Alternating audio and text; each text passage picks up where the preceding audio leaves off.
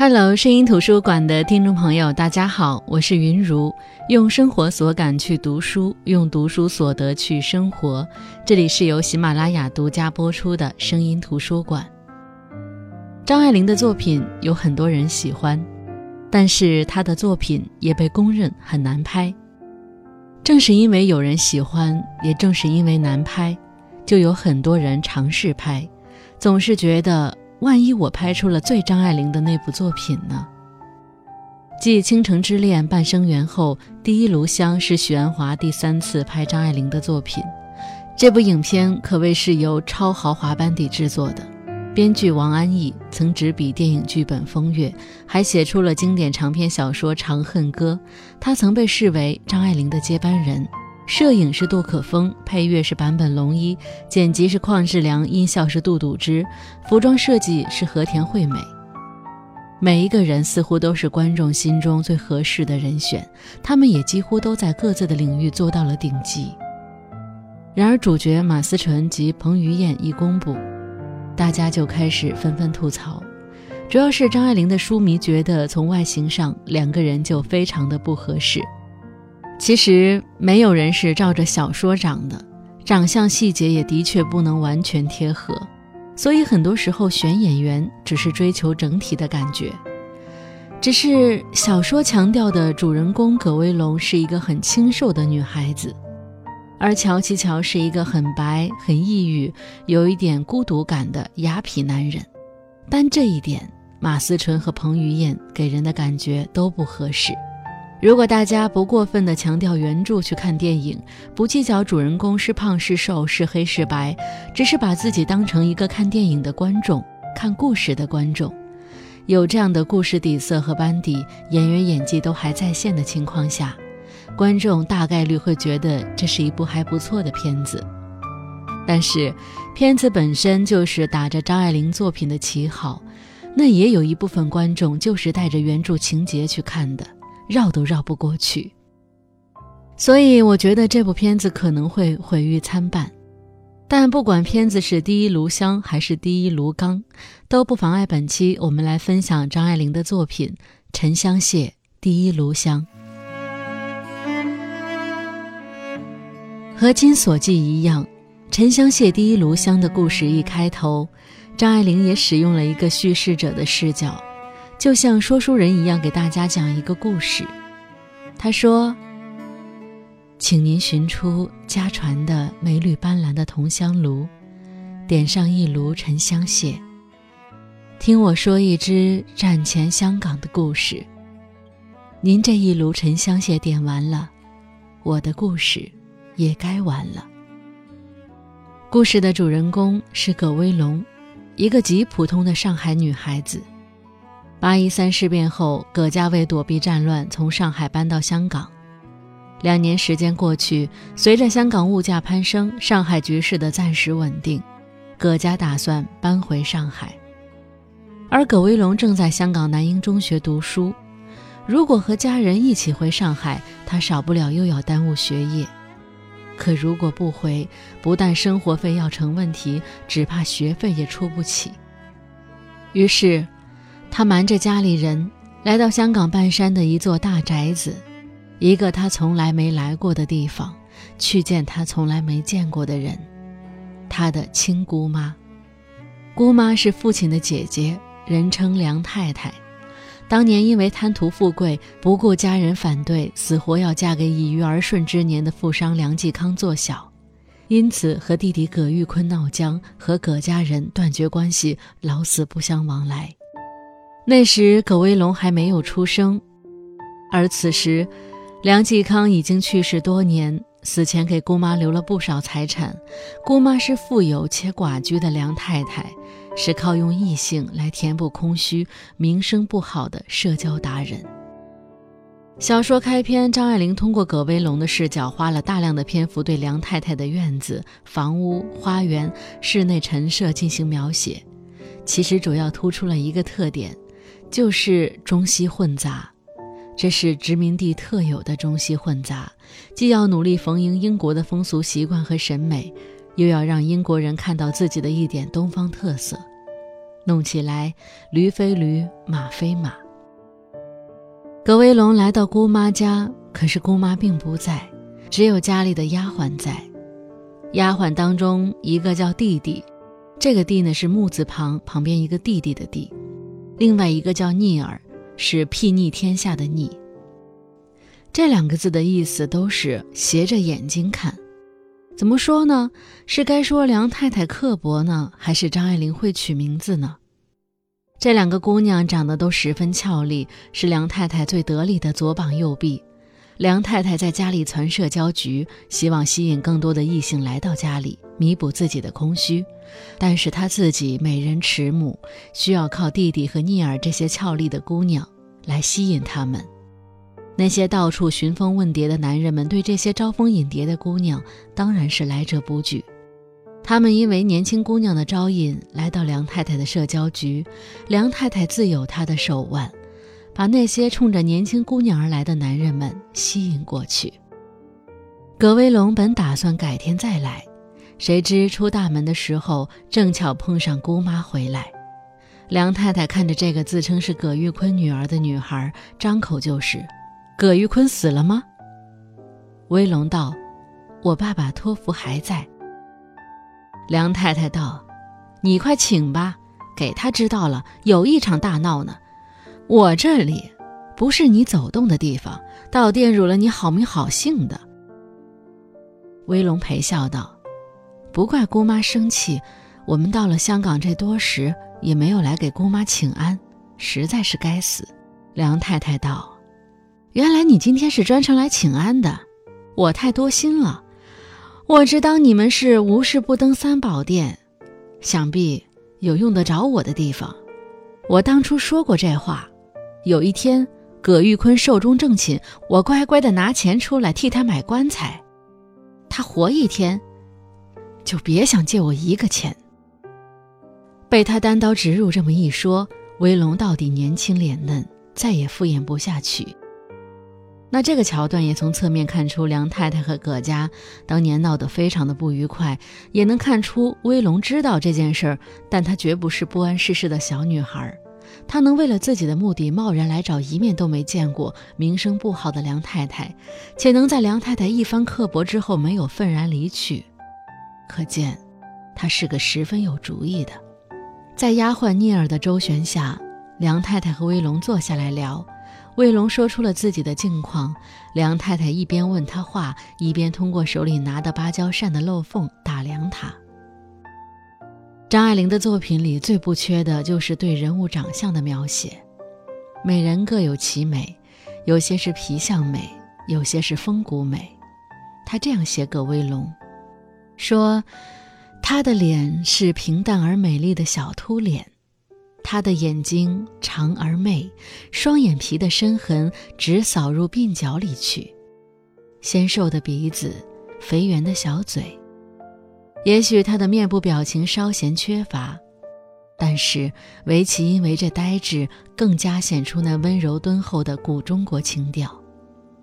葛威龙皮肤白净，本来在橄榄色皮肤为美的香港来说是不主流的，但是物以稀为贵，倾倒于他的白的大不乏人。张爱玲说，曾经有人下过这样的考语。如果湘粤一带深目萧颊的美人是糖醋排骨，上海女人就是粉蒸肉。许氏细细打量了威龙的样貌，许氏对威龙有了一番打算。总之，了解了之后，梁太太便同意资助威龙，让威龙住到家里来，每天上下学司机可以送。威龙父母那边随便威龙怎么说，只是有一条，不能让葛家人说出半个不好来。威龙回到家里，倒是告诉了母亲实情。母亲并不十分了解如今的梁太太，还张罗着要去感谢这多年不联系的姑太太，感谢她冰释前嫌、慷慨解囊，资助侄女读书。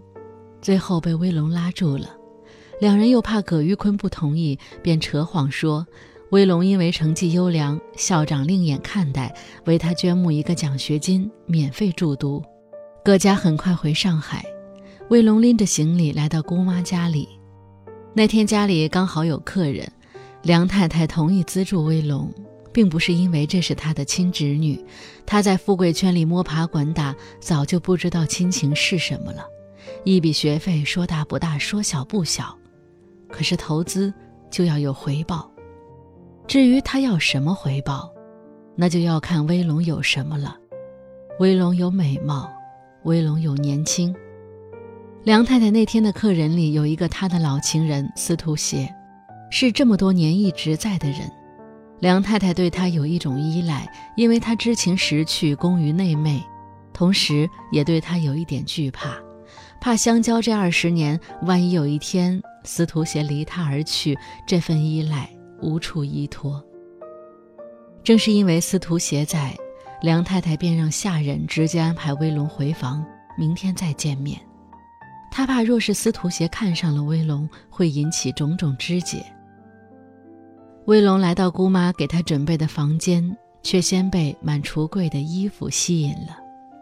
看着那么多漂亮的衣服，他忍不住锁上了房门，偷偷的一件一件试着穿，却都合身。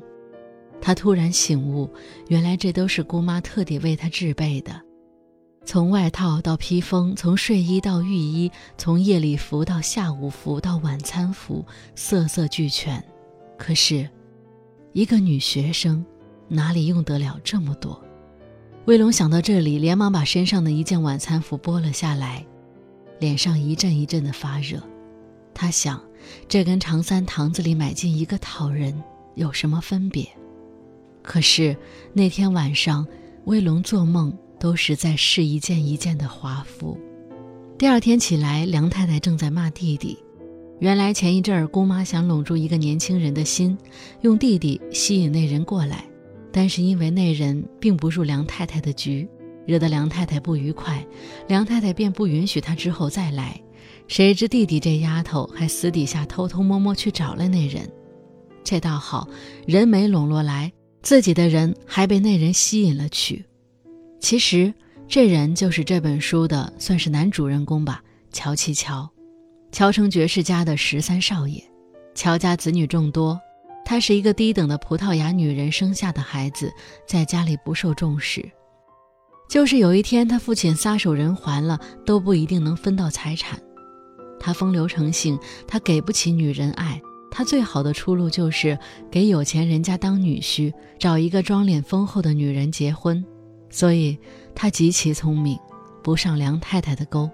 威龙在衣橱里一混就混了两三个月，他得了许多穿衣服的机会，晚宴、茶会、音乐会、牌局，对于他不过是炫弄衣服的机会罢了。香港大户人家的小姐们沾染上英国上层阶级传统的保守派习气，也有一种娇贵矜持的风格，和上海的交际花又不同。对于追求威龙的人们，梁太太挑剔的厉害，比皇室招驸马还要苛刻。便是那侥幸入选的人，若是追求的太热烈了，梁太太又奇货可居，轻易不容他们接近威龙。一旦容许他接近了，梁太太便横竭力杀出来，大施交际手腕，把那人张罗了去。那人和梁太太来攀交情，原是醉翁之意在威龙，末了。总是弄假成真，坠入梁太太织就的情网，这样的把戏，威龙看惯了，倒也毫不介意。香港的人总是学英国上流社会，线下实行举办园会，梁太太也举办了一场，邀请了很多人，有威龙唱诗班的同学，有香港小一辈有名的社交达人周吉杰，有天主教的尼姑们等等。而威龙一开始就知道，姑妈在这场园会上的猎物是卢兆林，一个和威龙刚刚互有好感的唱诗班的同学。那天，威龙被姑妈安排去接待客人，没有机会和卢兆林说话。梁太太招呼着卢兆林坐在一起说话。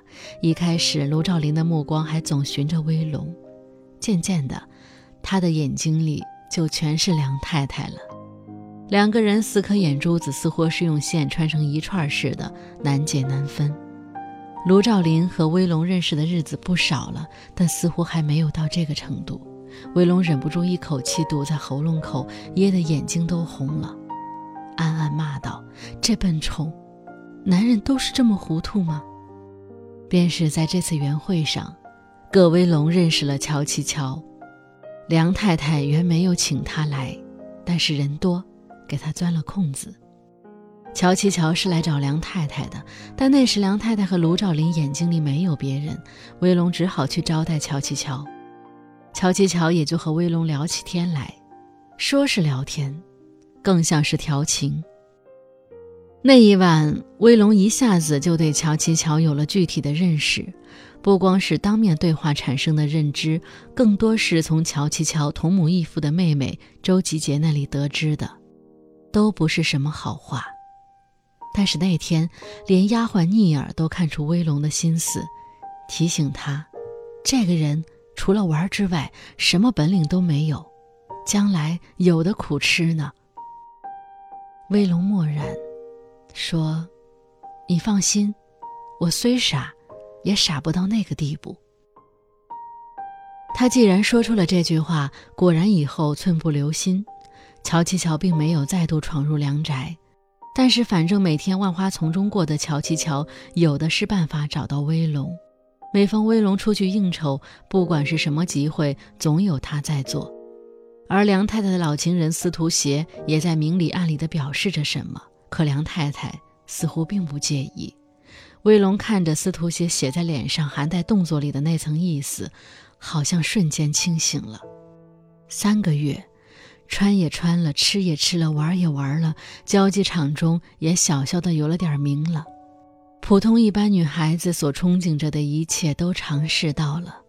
可天下有这么便宜的事吗？他想。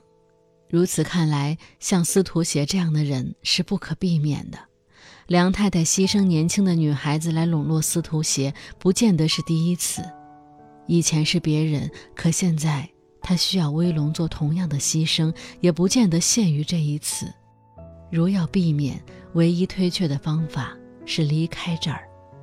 但是威龙十分清楚，他对于这里的生活已经上瘾了。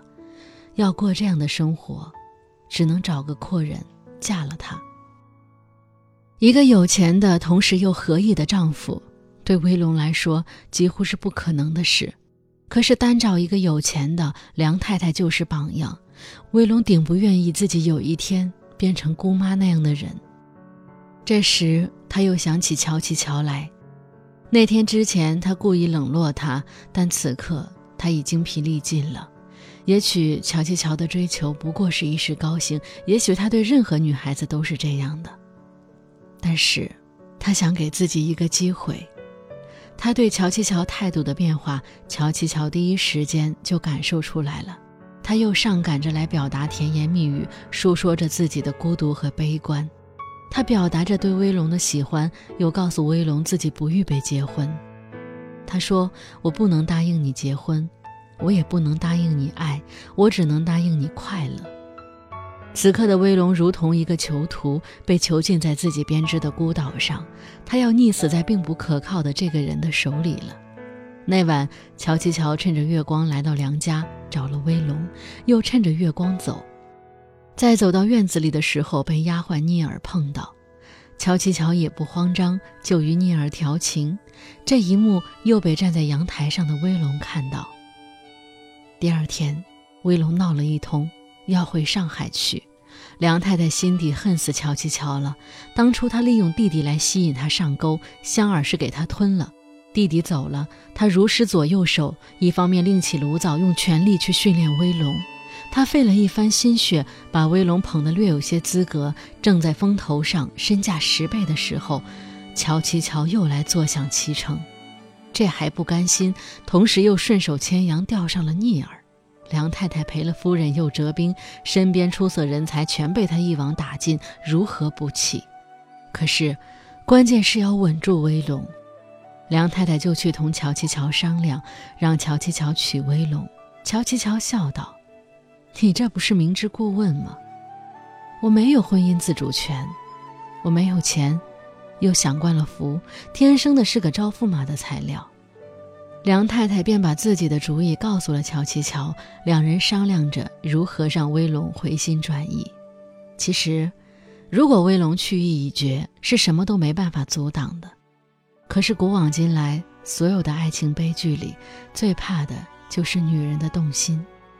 就像威龙，他已经明明知道前方处处是人生的陷阱，但是他还是清楚的知道，他爱上了乔琪乔，爱的没有尊严。他甚至想到乔琪乔的处境艰难，没有钱，但是自己可以赚钱。可是，看到这里，我也在想，他究竟是真的爱上了乔七乔，还是爱上了浮华的生活，借着乔七乔这个借口继续这种浮华的生活呢？威龙对姑妈说：“怎么见得我不能赚钱？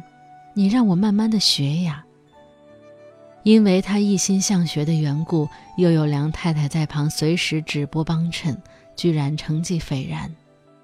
而此时乔七乔对于和威龙结婚还有几分的犹疑，梁太太劝他道：“我看你将就一点罢了，你要娶一个阔小姐。”你的眼界又高，差一点的门户你又看不上眼，真是几千万家财的人家出身的女孩子，骄纵惯了的，哪里会像威龙这么好说话？处处提防你，不免受了拘束。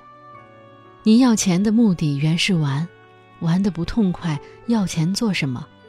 当然，过了七八年，威龙的收入想必大为减色，等他不能挣钱养家了，你尽可以离婚。在英国的法律上，离婚是相当困难的，唯一合法的理由是犯奸。你要是抓到对方犯奸的证据，那还不容易？一席话说的乔七乔心悦诚服，他们很快就宣布结婚。婚后，乔七乔就真如赘婿一般搬进了梁太太的家。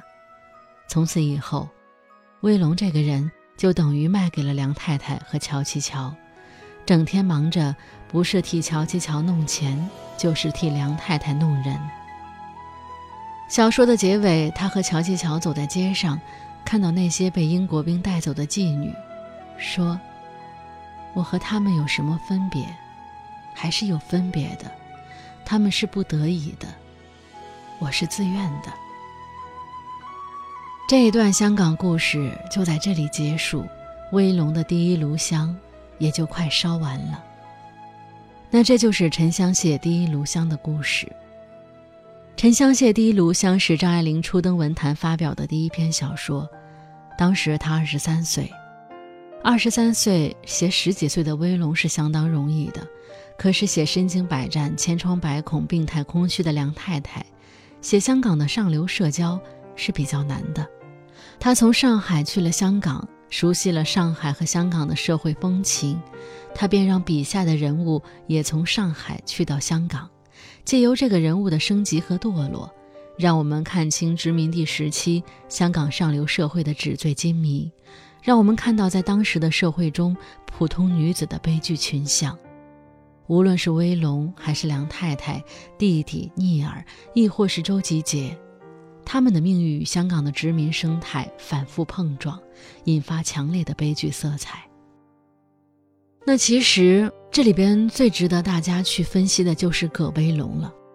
我个人认为，葛威龙并不是一个小白兔式的人物，他的人生走向早在他决定独自前往姑妈家前就已经有了铺垫。他去之前已经知道姑妈的名声不好，但他仍旧选择去。可见威龙内心是极有计较的。一个中产阶级家庭出来的姑娘，没受过什么罪，没听过什么冷话，第一次去梁家，听到下人的冷嘲热讽，面对梁太太的刻薄刁难，她不仅没有恼羞成怒，愤然离开，居然还能在梁太太的画风当中陪笑周旋。且张爱玲在这本书里展现梁太太家的人物关系及背景铺陈，都是通过威龙的眼睛观察到的。他也能看出梁太太透过扇子在打量他，可见他惯会察言观色的。就连他后来在梁太太和卢照邻眉来眼去的时候，自己有点气恼，也在隐忍并照顾梁太太的心绪。可以说，威龙是具备寄人篱下的基本素养的，也通晓人情世故，有相当的社交能力。他具备在这样的环境下生存下去的能力，同时他自己也知道他有这样的能力，前提是他的姑妈尚有良知的话。那梁太太是个什么样的人呢？前面我们已经介绍过了，简单来说就是一个病态的人。本该可以享受青春和爱情的时候，她追求物质，嫁了大自己很多的丈夫。成为寡妇，得到物质之后，又去追求一去不复返的青春和爱情。这在姑妈后来征服的都是乔其乔、卢兆林这位年轻的男人当中就可以看出来。这种一步踏错、追悔莫已的心态，她自己不承认，但是却在用实际行动证明她的后悔。在威龙想用回上海去逃避继续沉沦的时候，姑妈那句“你回不去了”。又何尝不是自己的人生独白呢？正是因为他自己经历过、悔恨过、挣扎过，他知道一切都是回不去的。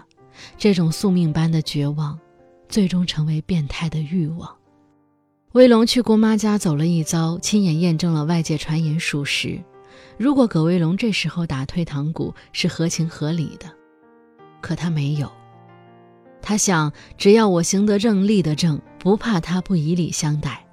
外头人说闲话，尽他们说去。我念我的书，将来遇到真正喜欢我的人，自然会明白的，绝不会相信那些无聊的流言。你看，从这段话当中，我们可以看出威龙是非常明白他住进梁太太家的处境和后果。他认为他和梁太太不是一类人，不会同流合污，他会出淤泥而不染。但是，他绝对没有想到梁太太会主动拉他下马。他不知道，他所谓的防守在姑妈的暗自布局、步步为营中，以及繁华生活的诱惑下，会一点点的溃不成军。那一柜子的华服，从看看到试试，到穿着它们周旋于客人中间，他只用了三个月。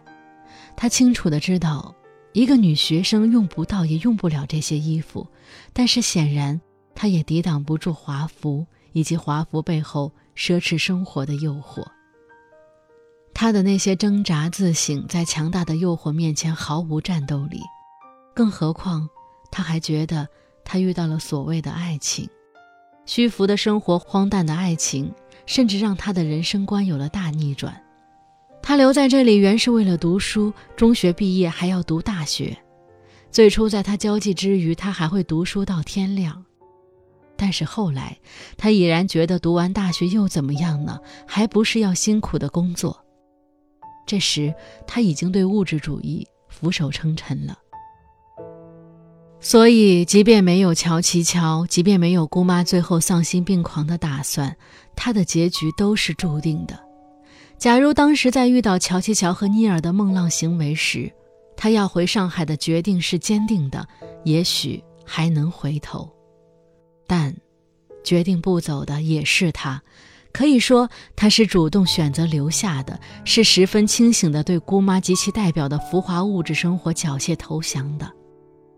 我们都知道，由俭入奢易，由奢入俭难，大道理谁都懂。只是，当我们如同威龙那样猛然走进那奢华半山的豪宅，走进虚妄的社交里。打开那一橱的华服，有多少人能够毅然决然转身离开呢？我们在用上帝视角批判一些东西的时候，也不得不思考：假如有一天异地而处，我们能否清醒且自知、理性且克制呢？从人性的弱点来看，很难说。好的，我是云如声音图书馆，我们下期再见。